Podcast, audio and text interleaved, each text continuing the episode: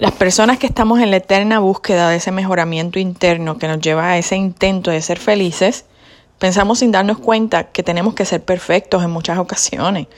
La verdad es que a veces nos castigamos al momento de reconocer que quizás no tomamos las mejores decisiones o no tuvimos las mejores reacciones ante ciertas situaciones.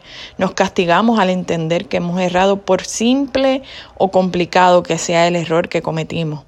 No podemos culparnos simplemente por ser humanos. El flagelarnos solo trae como consecuencia la paralización total de nuestra vida.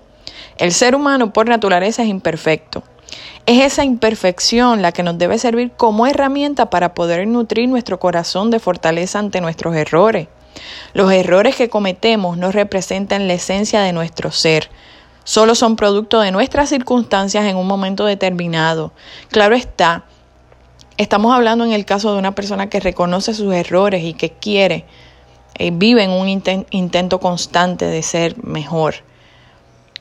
Lo que sí representa tu esencia es tu capacidad de dar un paso atrás, reflexionar, arrepentirte y seguir buscando el camino correcto. No podemos nunca perder el ánimo a raíz de los errores que vamos cometiendo en la vida. No podemos permitir que voces externas nos hagan sentir o nos provoquen pensar al punto de sentirnos mal por algo que hayamos hecho o definirnos por algún error cometido, porque tu acción no representa lo que realmente eres por dentro. Nadie tiene la autoridad de llamarte falso, pecador, hipócrita, soberbio, arrogante o cualquiera de esos epítetos, pues el mismo Jesús nos enseñó que el que esté libre de pecado, que tire la primera piedra. Juan 8, versículo 7. Aquel cuya intención es instruirte y aconsejarte no te ofende, aunque tenga sus razones.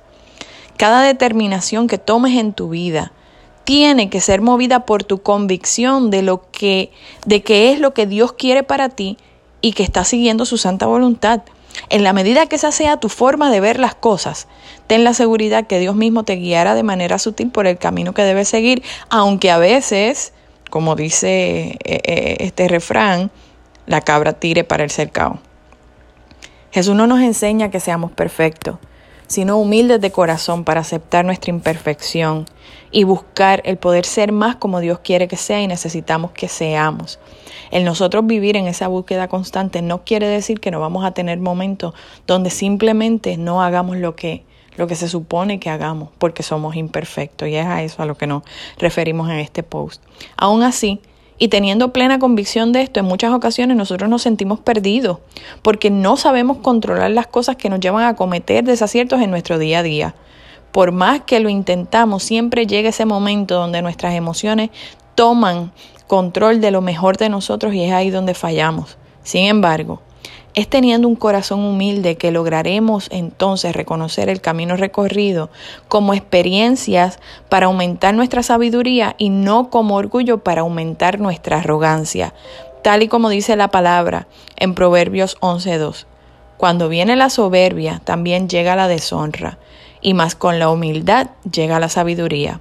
En Proverbios 22.4 también dice, Recompensa de la humildad y del temor del Señor son las riquezas, la honra y la vida. El otro día leí un artículo que incluso compartí en mi broadcast, así como en la página de mi blog, que decía que la fe se trata de nuestra capacidad de confiar en Él a pesar de nosotros. La fe se trata de mi capacidad de confiar en Él a pesar de mí.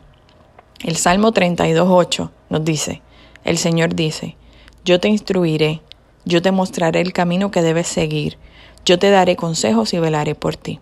Siempre he dicho que ese versículo fue el que me trajo de vuelta a los pies del Padre. Hermanos, necesitamos entender que nuestra humanidad imperfecta es la que nos lleva a errar, pero es nuestra fe la que nos da la certeza de que Dios siempre nos está mostrando el camino a seguir, dando a través de su infinita misericordia las instrucciones paso a paso de cómo seguir ese camino. Solo es cuestión de mantenernos en oración, con un corazón humilde y abierto, para escuchar su voz cuando Él necesite hablarnos. No hay que ser perfectos para lograr escucharle. Todo es cuestión de reconocer y aceptar la supremacía de Dios y tener fe. Así de simple. Todo lo demás llegará por añadidura. Que Dios te bendiga.